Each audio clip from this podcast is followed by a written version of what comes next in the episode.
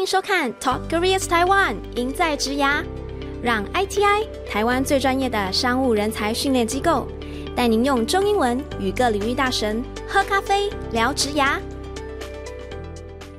Hello everyone, welcome to the next episode of Talk Careers Taiwan.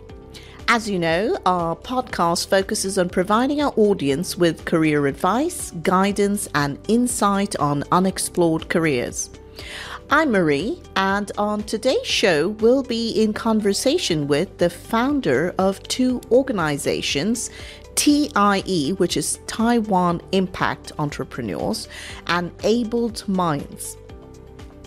Prior to this, he ran an export company for agricultural products and a construction company in the UK. So, to all our listeners out there who are interested in understanding what it takes to be an entrepreneur, today's episode could be just what you're looking for.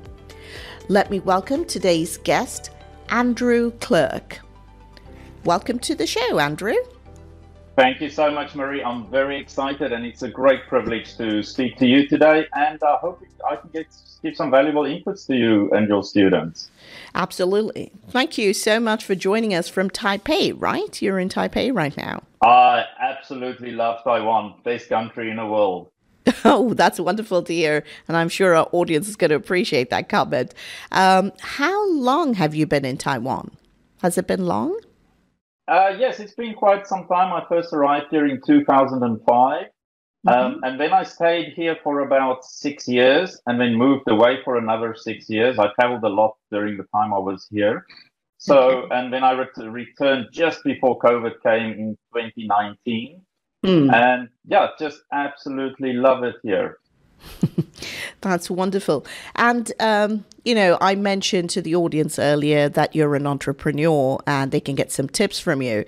So, my first question I'd like to start with is Did you, at the onset itself of your career, uh, begin by being an entrepreneur or did you work somewhere? I was incredibly fortunate to be born into a very entrepreneurial family with both my parents, my mom and dad, uh, Mm. being very experienced and super entrepreneurs, I would even call them. my dad was a medical doctor, but he was extremely good with uh, property development and investments, or good old Mm. stocks, bonds, and uh, shares. And my mom was an absolute trader. She would buy whatever she could get her hands on and sell it on the streets. So I grew up since a very small kid being absolutely just surrounded in the in the in an environment of just business and buying and selling and trading. So I'm Mm. immensely grateful to my parents for you know creating that environment. And at the age of five, my parents sent me off to a neighbor's farm, which was a bee farm producing honey. Yeah. And I worked there for the better part of nearly 14 years that I worked Wow. on the farm because Mm. it, there was just so much to learn. Hmm. And the old man whose farm it was taught me so much about values and principles and ethics. Could you share some of those? Could you share like two or three um, things you walked away with, which you still apply in your life? Absolutely, absolutely. I think the, the biggest golden one is big. So the old man used to stand. He was very old and he had like cataract, so he couldn't see very well. And he would Mm. always stare at the beehive, and then he would say to me, "Look at them. That's a colony. That's how they work together, and look what they produce." Hmm. When you work together in a community, in a structured community, because bees are highly structured in their community Yes. and how they function. Um, so he always pointed out uh, the importance of the community effort of working together, having having a structure, having values and principles. I remember on, on occasions there'll be a sick bee, for instance, like standing out, uh, uh, walk, spinning around in a circle outside the hive, and Mm. other bees would actually take that bee in to the Mm. hive. Wow. You know, to go to go doctor it. Yeah. Absolutely, absolutely. Yeah. Bees bees do that, and he always used to point that out. He said, "Look, look, look at what how they how they treat one another, Mm. and that's how business works as well." Wow. So we will. I think today we will talk a lot about community and networking because that's the basis of successful business. Businesses, okay. And um, you know, did you um, did you do some kind of degree, or did you major in business, or? Um, so after high school in South Africa, uh, I really wanted to go and study business, and when my mm-hmm. parents said, "No, you can learn business from us the practical way," and I've, I've already learned quite a lot about business mm-hmm. So yeah. they said, no, rather go and do something else that you're passionate about. And I was always mm. very passionate about the environment and especially forests. I mm. love to go walk, you know, go for long walks in the forest. I I learned the name names of the trees and the scientific names, you know, when mm. I was mm. when I was a young kid, and just had a deep interest in forests. Yeah. So I had a great opportunity to go and study forest engineering. Mm. Um, in South America, which was an absolute great opportunity. And that was also the start of my very first business because when I was a student, we had to go and work on a farm or okay. in a forest just as mm. for practical experience, like as an internship. Mm. And I ended up working on a farm with a, a farmer who was growing strawberries. Oh. And he had he had a mountain of old straw or strawberries that lying there just rotting. And he said, oh. "Well, you know, his only market is for the local local uh, Argentinian market. Mm. And I said, but why don't why don't you send it out, Export you know, abroad, it. Yeah. export yeah. it? And he said, well, yeah. he doesn't know. He's just a small farmer. He doesn't have the knowledge on how to do it. Mm. And at the same time, I think a week before he said that, I met some German tourists in in Argentina who were traveling, and I talked to anyone. Yeah. And, um, and they said to me, "Oh no, well they've got a they've got a, a fruit market in mm. Germany, a fruit shop." And these were the days long before internet and um, yes, emails yeah. and things. So I actually wrote them a postcard and sent it to Germany. and I think about three months later, I got a message back, also on a postcard, saying, uh, "Send us whatever you have mm. to this address." Wow. So I just went and boxed a lot, lot of uh, strawberries in a box and I sent it over to them. Yeah. Got another postcard back three months later on saying, um, it did arrive, but it was all rotten. Mm-hmm. You, oh. be- you, better improve on your packaging. yes. And your shipping, your shipping skills. And that was your first attempt, yeah. that was it, and and there I learned. Okay, packaging is extremely important. important uh, the, yeah. the the speed of shipping, and these mm-hmm. were some things I, I based my business on. But so a business started. Yes. And I realized that there was so much opportunity to source fruit, um, overproduced fruit from from, mm. from farmers, especially farmers who did not have a knowledge of yeah. how to export. And that was the start of a company which I had for 30 years, mm. 29 years to be exact. We employed wow. around 800 people and we had offices in 58 countries worldwide, offices and logistics services. And mm-hmm. that was the start of it. So Wow. Yeah, that's very inspiring. I mean, you were so young, you were doing your master's degree, and, um, you know, an opportunity just came up in front of you and you just grabbed it and you ran with it. And I think that's what it is to be an entrepreneur, isn't it? I mean, seeing opportunities that p- perhaps others don't see.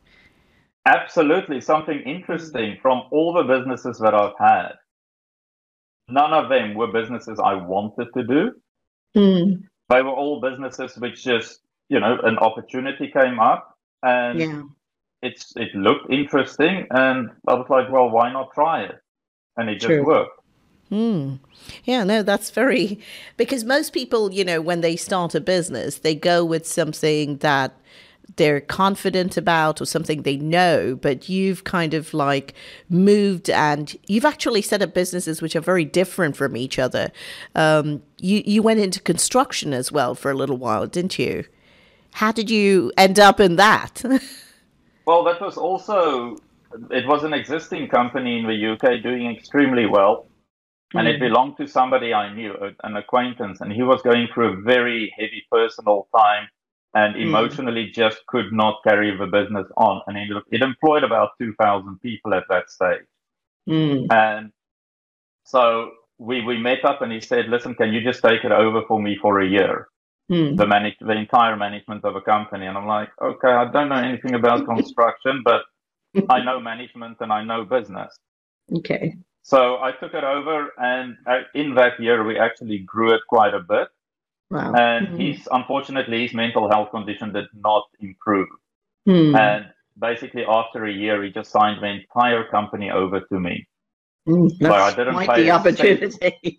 yeah, no, absolutely. It was a great opportunity. So I took it over, and over about 16 years, mm. we grew it to be employing four and a half thousand employees. We did very large contracts. Mm. On any single given day, we had about 26,000 workers on site because mm, of all okay. the contract workers. So, yes. Um, but also, once again, it wasn't something I was interested in. Mm. I think to get to the bottom line there, for me, my passion has always just been business. It doesn't matter. It doesn't matter. business. Oh, no. Okay. Yeah.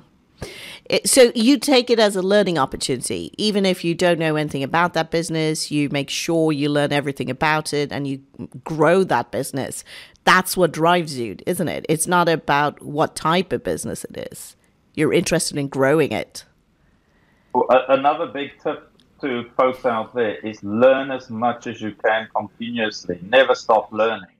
Mm. And it, it, it's just so not, I just really enjoy learning about things I'm involved in.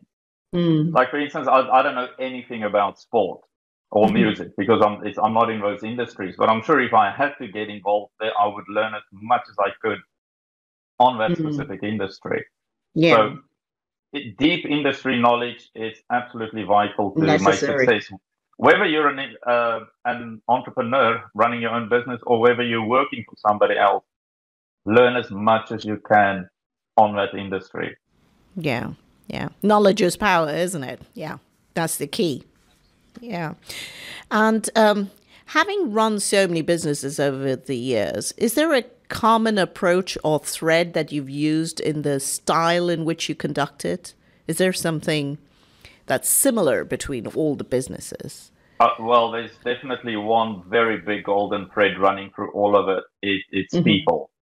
Mm. People are your greatest, the greatest asset you can asset. have. Mm. Yep. If there's one skill you need to learn, and that's how to work with people. Mm. And it's not a skill that you just acquire easily or overnight or just by reading books, and you'll mm. never be able to um, acquire it fully. Even yeah. even this morning, I you know something came up where I was like, I didn't see this coming from this person. It's like mm. how how blind was I not to see it? So even after so many years, I still mess up with when it comes to people. But to get back to the point, learn how to work with people, and I'll give you this is also some golden advice, some something I've learned many years ago, and I apply it every single day. And I think in every conversation that I have with a person, mm. whether it's in a chat or or verbally, I apply these three principles.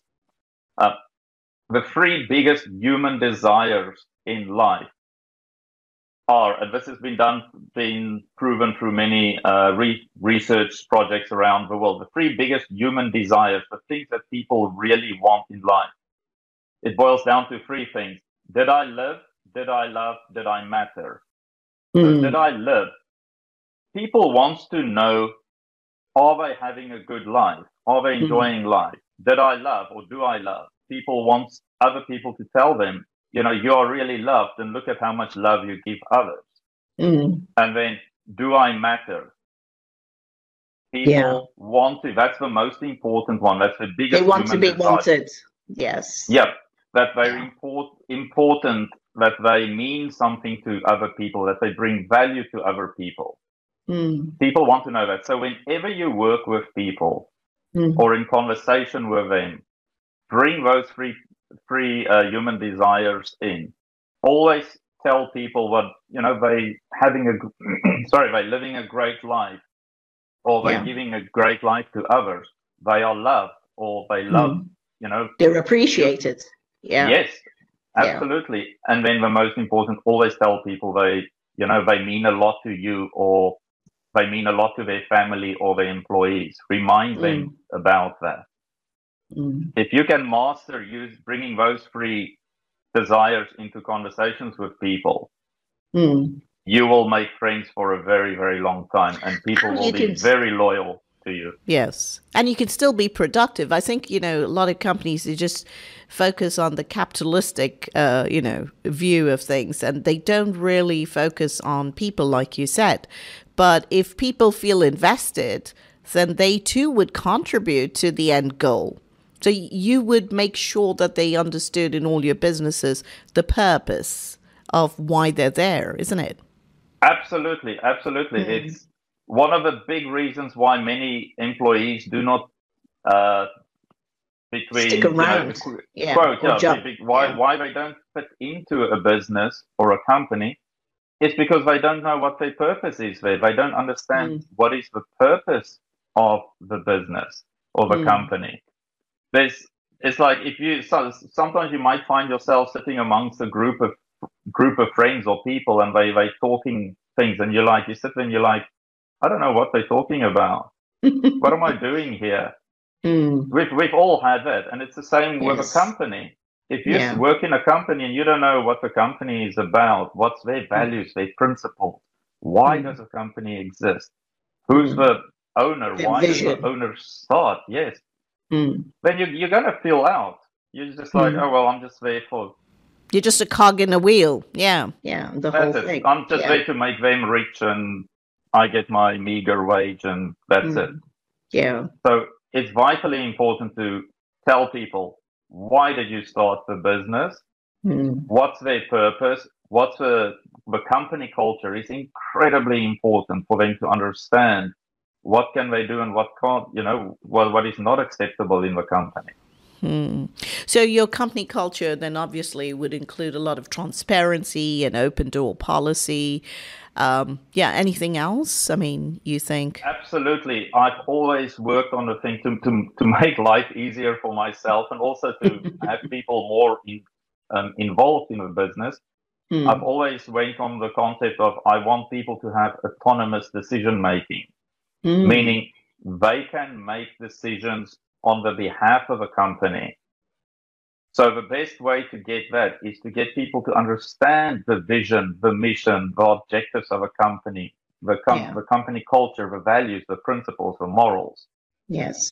Because if people believe in what you as the company founder are doing, and mm. they are aligned with your beliefs in why the business exists, then they will make decisions accordingly. Mm. But isn't it a bit risky? Isn't that a bit risky giving them autonomous decision making? Have you ever felt that it didn't work out for you? Yes, it does happen, especially when you have a large amount of people involved. You mm. will get somebody who either takes advantage of a situation mm. or try to enrich themselves, or mm. you know, just sometimes they, they just slip up and they make a decision which is not the best in the for the company or the client's sake. Mm. You know, you, humans are emo- emotional roller coasters. Of course, yes. One, the same person can make an excellent decision the one day and a terrible decision the next. The day. next, yes, yeah, yeah. So it's you have to factor, bring the human factor in as well, and understand. Mm. You know, why did they make it, that decision? Mm. Was it mm. accidental? Was it lack of training? Was it lack of understanding? Intentional, mm. or was it maybe an emotional one? Hmm. Yes. Yeah, that's interesting. You brought up the emotional factor. I think a lot of people discount it and just look at humans or people working in a company uh, very similar to, you know, this is what you were told to do and very robotic in some ways. Yeah. Yeah. absolutely. It, it all boils down to understanding human nature. And the the best book that I can recommend people on that, it's a book, it's a fairly new book, I think 2016, 2018 Mm-hmm. Uh, Robert Greene, The Laws of Human Nature. Nature, okay, a, yes. Yeah, the, the, Laws of Human Nature. It's a very hefty book, about mm. eight or 900 pages, but it, it just teaches you about why are people irrational? Why do people, you know, some people make different decisions based on the same situation. Mm. Or why do people make similar decisions based on different situations? So yeah. It's incredibly important to understand how do people make decisions and why do they make certain decisions. Decisions, yeah. I think that's that's golden advice actually, you know, for anyone who's running a company. It doesn't matter how big or small the company is. I think that's very very valuable input. Yeah. Yeah, well, Maria, I'll tell you, even if you're an employee in a company, whether it's a small or a large company, yes, knowing how to work with people, it's it's the best skill that you can have. Because in companies, yeah. working as an employee, oh, you're going to get lots of all uh, office politics. Oh yes. um, not just office politics, but also remember, business is all about working with clients and suppliers and service providers. Yeah, external and internal customers are involved. Yes, absolutely. Absolutely, and and mm. sadly, people, humans are inclined to be more irrational than rational mm. because we, we we are negatively we are the only emotion we are born with is fear. Mm all other emotions like love and ang- anger, that's all learned acquired. as you grow up. Yeah, yeah it's all yeah. acquired over time. Mm. So our natural default is fear. Mm. And fear is what can make us irrational. Well, it yeah. does make us irrational. It so, definitely does, yeah. Yeah. So you've got to remember whenever you speak to somebody mm. and they sound angry or annoyed or frustrated, get to the root of it yeah. Yes you've got to understand it's pro- that's not the you know that's probably not the right emotion that's the surface. yeah that's, that's the surface emotion. Yeah. Absolutely. Yeah. Um, not everyone has the ability to be an entrepreneur. Wouldn't you agree? Absolutely. Absolutely. It's it's, it's for instance i can't be an employee I yes. had worked uh, for one year. I worked at a very high level for a financial firm here in Taiwan, and I hated it. And I think they hated it as well. Why? I mean, what what is it within an entrepreneur that makes it impossible for them to work under someone?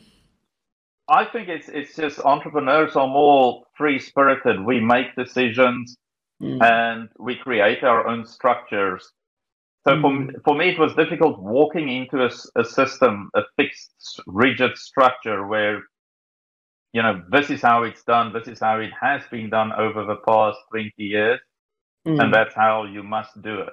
Mm. Yes, yeah. I think that's a frustration a lot of people would share with you. Yeah, definitely. Even if they've been employees all their life, I think that's something many employees feel. Uh, yeah.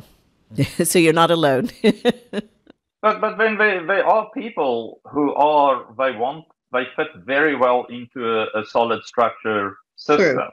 Hmm. And that's perfectly fine. So that's where, as a business owner, at some point you will start employing people, and you, you just need to find people who are willing to, who can fit nicely into your structure, mm. and who can contribute to it. So that's definitely one of one of the big things in order if, if you're young and you're considering entrepreneurship so mm-hmm. how do you determine you know are you an entrepreneur or should you rather you know stick to employ you know an employed yeah. position yeah i would say some uh, two things these are very like random ones 1st mm-hmm. of all let's say you had 10,000 taiwan dollars in your wallet mm. and the next moment your wallet is missing you can't find it and the money's gone Hmm. How do you feel? How does it make you feel? Do you beat yourself up severely over it, or do you think, okay, well, that was my mistake. Don't lose the wallet again? Hmm. Because as an entrepreneur, especially at the beginning stages of a business, you're going to burn through a lot of money. Money, yeah. And there's, yeah. there's no guarantee that you're going to get it back. Hmm. You have to be ready for that. Yeah. That's it. You, you mm. have to take that risk and mm. you have to know that if that money's gone, it's gone. Mm. But you can't beat yourself up. You have to pick yourself up and say, I'm going to carry Lesson on. Lesson learned. Yeah. Then the, the, the other big question, and this is more, this, this is actually quite serious because this is what business is about. Mm.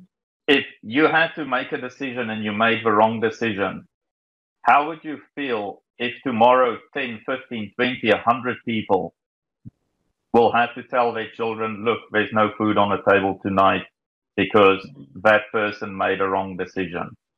Mm, that's a How huge responsibility. it's huge because this mm-hmm. is when when you run a business and the moment you start employing people mm-hmm. you are supporting not just that person but you're supporting their family perhaps Families. they're taking care of their elderly parents they have mm-hmm. children who, who need to go to school who needs yes. to be fed and medical health everything like that mm-hmm. if you make a wrong decision and that person loses their job the impact is tenfold sometimes. Yes. Yeah. Absolutely, absolutely, yeah. and that's that's that's a big thing. If mm. if you cannot take that responsibility, then it's it's entrepreneurship is probably not not the route you should go into. Yes, I think that's that's very good uh, information for a person to know who are just starting out in their careers and they feel, oh, let my let me try my hand at entrepreneurship. The two things they should be aware of is how good are you at taking risks? And also, can you bear the responsibility of the decisions you make for the business, right? Absolutely. Mm. doing business is not about you. Yes. It's about other people. Mm. And my mom always said, uh, your first duty in life is to serve others. I think that is a George Bernard Shaw quote, so you know, respect him for giving it, coming up with it. But yes, your duty as a business business owner is to serve other people mm, and the community at large. Yes, yeah, absolutely. That's what business yeah. revolves around. It's you mm.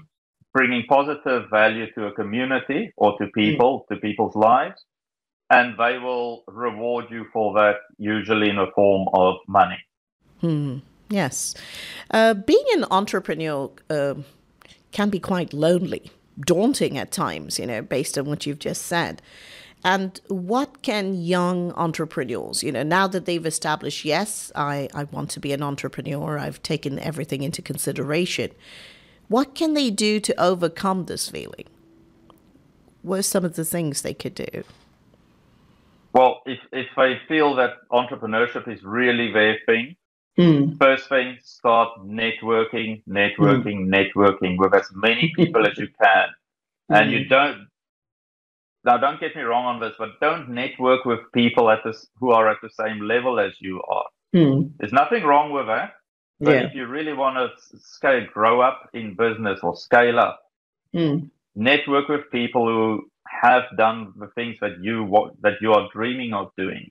Hmm. Because they've already made the mistakes. They've already figured out the the formula and the method of how to achieve success in that that field. Mm. Go and speak yes. to them, make friends with them, offer mm. your services to them as an intern or or an apprentice, mm. and learn from people as fast as you can. Hmm. Don't. Many people say, "Well, they're just going to go go out and try by themselves." Yes, that's that's fine, but it, it's not. You're not going to move as fast mm. and as cost effective and economical as learning from other people. Uh, people, yeah.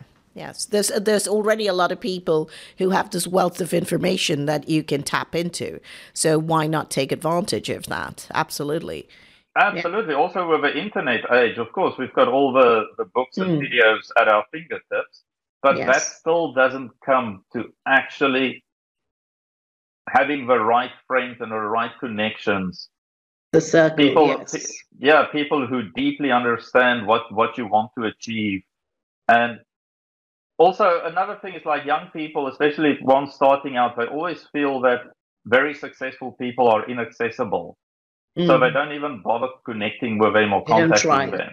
Mm. It's it's not true. Mm people are very accessible. It's if I get a lot of messages from people every day asking for information and suggestions and advice, I'm more than happy to share it because I know it's going to take me five minutes to do to mm. to respond to them. Yes, but it can save them a week, a month, a year, or even a massive failure. Mm, yes, absolutely. Yeah. So this is the is this the ideology behind your Taiwan Impact Entrepreneurs to help young entrepreneurs in Taiwan, especially, um, you know, have that uh, place they can go to, ask questions, network with others, maybe even do pitches. Do I mean what kind of events or activities does your organization conduct? Yeah.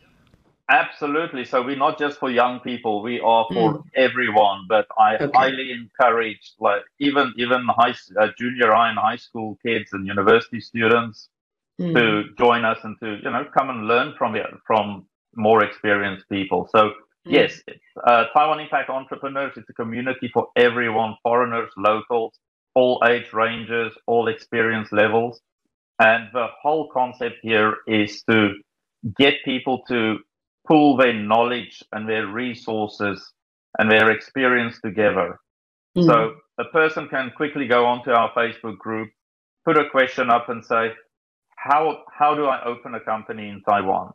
Mm. And within 10 minutes, there are five or 10 or 20 answers of people who have just recently opened a company.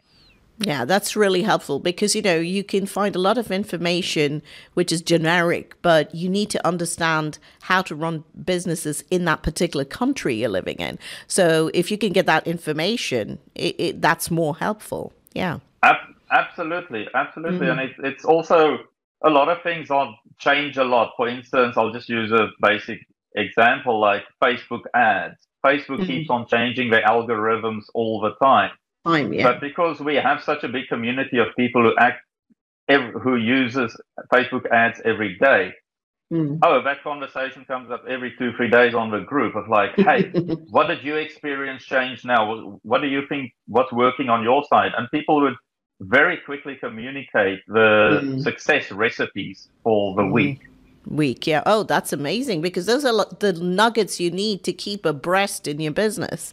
Yeah. Absolutely. Yep. Mm. Absolutely, yes. So the whole concept of a community is to support one another. Our mm. motto is building great businesses together. And wonderful. That's really what we are there for. It's I want to see people succeed. Mm. When I when I worked for a financial firm here in Taiwan three years ago, I worked as a executive executive of bankruptcy and fraud investigations, and that was for the whole Asia Pacific region. Mm. And it was so sad for me to see how many bankruptcies we had to push through the high courts. Mm. I think in that year alone, and this was in this was in COVID, we pushed mm. nearly 400 cases through the courts. Oh my goodness! And it was hmm. so sad for me to see because remember, each business that that that gets closed down Hmm. That that was somebody's hope and hopes and dreams. They put dreams. a lot of time and energy in it. They were hoping for a better life for themselves and their families.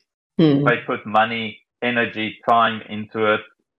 Yes. And for that to be closed down, it really it broke me personally, emotionally hmm. broke me. And hmm. after that, that's when I started uh, Taiwan Impact Entrepreneurs, basically with the idea of helping people to overcome uh, failure and not to go mm. bankrupt. Yeah. Okay. Um, I was recently reading an a business article, actually, in which, according to the World Bank, um, they stated that MSMEs, and just for my audience, that's micro, small, and medium sized enterprises, they represent about 90% of businesses and more than 50% of employment worldwide. Um, I know your other organization, Abled Minds, focuses on supporting MSMEs in particular. And this started in Africa first, and now you're in Taiwan, right? You're running your organization. Can you, uh, yeah, can you just tell us, like, what kind of support do you extend to MSMEs in Taiwan or in Africa before? Yep. Okay. So I started Abled Minds Africa, I think just 1999, uh, and the organization was aimed to bring entrepreneurial training to people with physical disabilities. Mm. Because at the end of the end of the 90s uh, to the towards the 2000s, a lot of civil wars ended in Africa. Mm. And there were a lot of rural communities with people who were disabled, people who had stepped on landmines or who got, you know, uh, injured mm. very badly in the war, in the different yes. wars. So we went into the very rural communities and we would find people who were disabled. You know, maybe mm. they lost their legs or arms or they, they don't have eyesight. Mm. And because normally in those communities, a person like that is a liability to the community because they do mm. not they do not um, proactively contribute. Yes. So what we then did was we would actually empower those people mm. to become basically uh, community leaders through business. Mm. So we would set up small businesses for them, like bicycle shops, repair mm. shops, uh, battery, solar battery charging stations, water mm. purification shops. So we empowered those people, and some of them actually really became some of the wealthiest people in the village or in, in the entire area. So that was the premise of that, and it worked very, very well in Africa. Over yes. the 19 years I, I chaired the organization, we managed to start around 730 businesses, small businesses. We trained around 20,000 people in entrepreneurship, and wow. it created around 60,000 uh, employment opportunities. Yeah. So it, it was very successful there. So when I moved back to Taiwan in 2019, I thought, well, I'm just going to copy and paste the model here in Taiwan. Mm. I did that, ran into some brick walls. There were just some constr- uh, some cultural constraints that we ran into, but mm. we managed to overcome some of it. It's mm. not as successful as I was hoping it to envisaged be. yes. But but you know maybe these new challenges will uh, create new solutions. You, you just need to figure it out i'm sure. Absolutely. This is also yeah. one of those gold golden things golden mm. pieces of advice. Whatever works in another country whatever business works in another country doesn't mean it's going to work in a different country.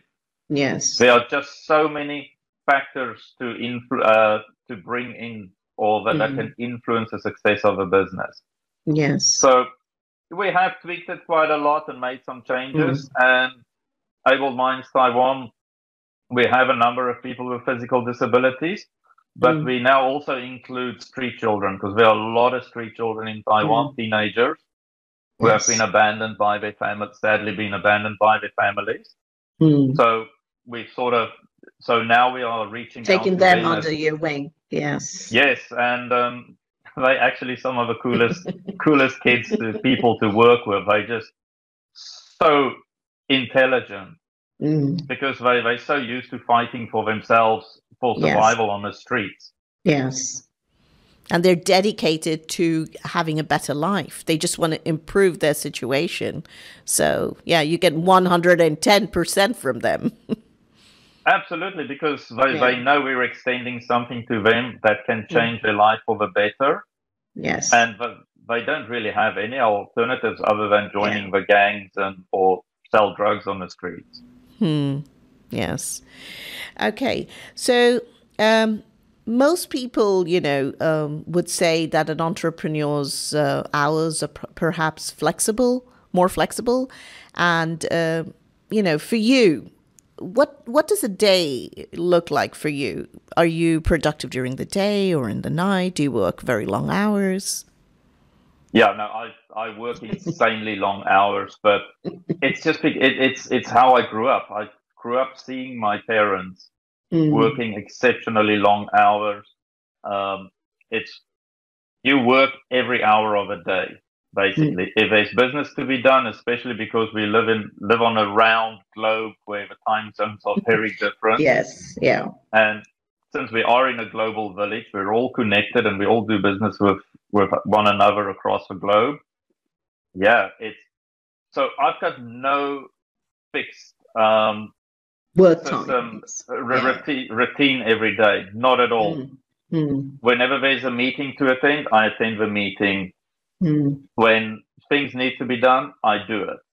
Mm. I don't have a routine of I wake up at a certain time or go to bed or eat at certain time periods. Sometimes I eat my breakfast at four o'clock in the afternoon and sometimes at three o'clock in the morning. Mm. It's I'm I'm just very flexible with that. Mm. So, and that's part of being an entrepreneur. You have to be flexible. You have to be uh, self motivated, you know, to go on this way, right? Absolutely, absolutely. It was interesting when I used to run my construction company. So we worked with very, very big com- other companies who were very big. Mm. And one way I would judge how, um, whether the CEO is, of a of a company is really a CEO. When you walk into their office, you look where's his cot. Cot meaning either a sofa or a bed, mm. because that's how CEOs running very large international companies, that's how they operate. Yeah. They next to their desks, they will have a couch or a sofa or or a small bed. Yeah. Where they literally sleep. I've got in every off every one of my offices, even right yeah. here where I'm sitting now, I've got a, a sofa bed next to me, and mm. I will between boots on ground. Yeah. Absolutely. I, I might yeah. have half an hour or an hour between meetings. Mm-hmm. I go go and lie down and take a 20, 20 minute sleep or a nap. Mm, power naps. And, call them power naps. Yeah. absolutely. So, yeah. you know, if, if you want to, so many people who start a business or, you know, going to entrepreneurship, they always dream of going, taking their business global and going big. Mm. If you're a family person and you like, you know, you, weekends, you, you don't work on weekends because you want to go hiking or fishing or mm. watching sport, forget about it don't even think of going very large. I don't want to discourage people, but but yeah, it's a totally different world. It's long hours, it's hard work, it's stress, it's responsibility. Hmm. So I mean, I mean, you're saying all of these things, and yet. Uh, there are people who actually want to be entrepreneurs, knowing all of this. Um, it's it can't be about the money. It's got to be more than that, right? It, it, that's not the driving force behind being an entrepreneur. Can it? Uh, do you agree? I'll, I'll, one thing. The first thing I'll say is money does help. Does of make, course, it does help. Yes. Yes. It's, it's forget about doing a business that's not profitable. Mm, of course. You've got to make money for not just yeah. for yourself, but also for the business to grow. Mm. Um, but it's once again, it goes back to it's it gives me so much pleasure to see that what I've done has changed other people's lives for the better. Mm. Whether it's a client or a supplier, you know, if I buy from a supplier, his business grows, mm. his personal life improves. Mm. If I sell something to someone, I want to sell something to a person where it's going to going to improve their lives. Mm. So it's it's a, for me it's a big thing of just seeing that what I do makes other people's lives better. Mm. It's more meaningful. Yeah. Definitely.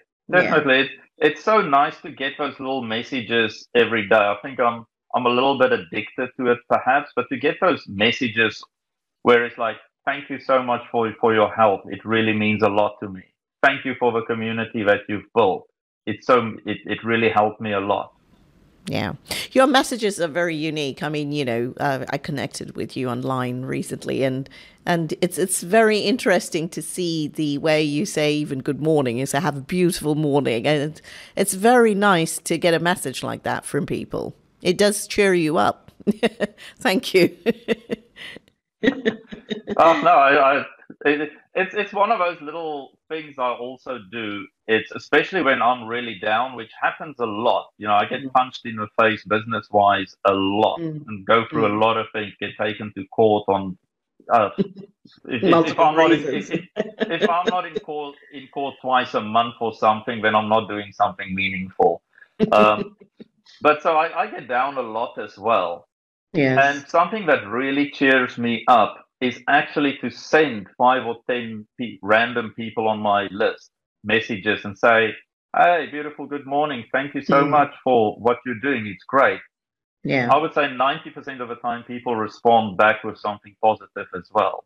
Yeah, and that just yes. suddenly is like, you know, it boosts you. Are, yeah, there, there yeah. are nice people out there, and hey, look, even though I did prompt them to send me something back, it's still but yes, I mean, uh, you don't realize, you know, when when you send it, just like you, you're down by sending such a beautiful message to someone else. They're probably they might be down themselves, and when they get a message, it just helps them and it just makes them feel better.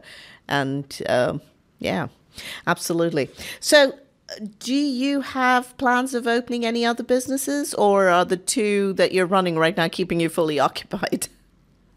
No, there's always time for more. We've mm. actually just launched a brand new one two weeks ago. It's mm. it's part of a TIE group. We call it TIE Mastermind. So okay. this is uh, this is one well, one or two levels up from what the big uh, TIE group is all about.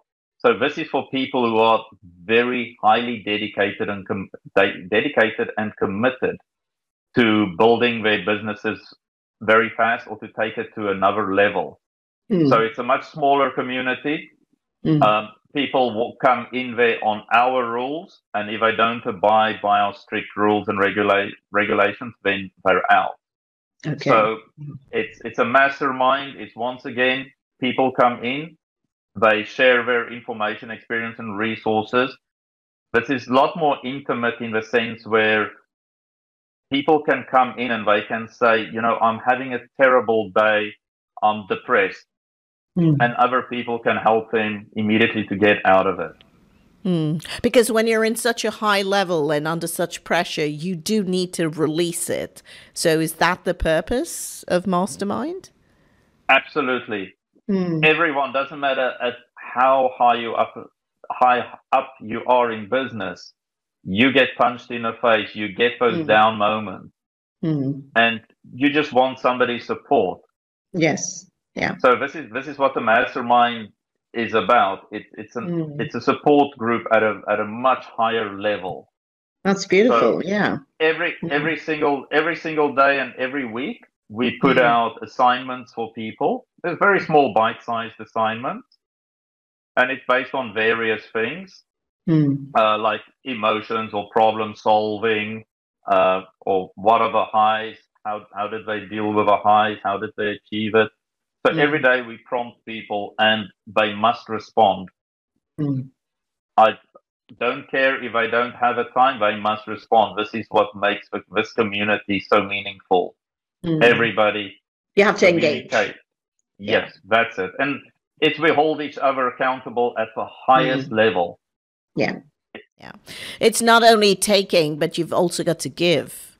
It, it's a two way street. Yeah. Ab- absolutely. Absolutely. Mm. mm. So, yes, no, we hold people very strictly accountable. On Mondays, they must give us the goals that they want to achieve by Friday.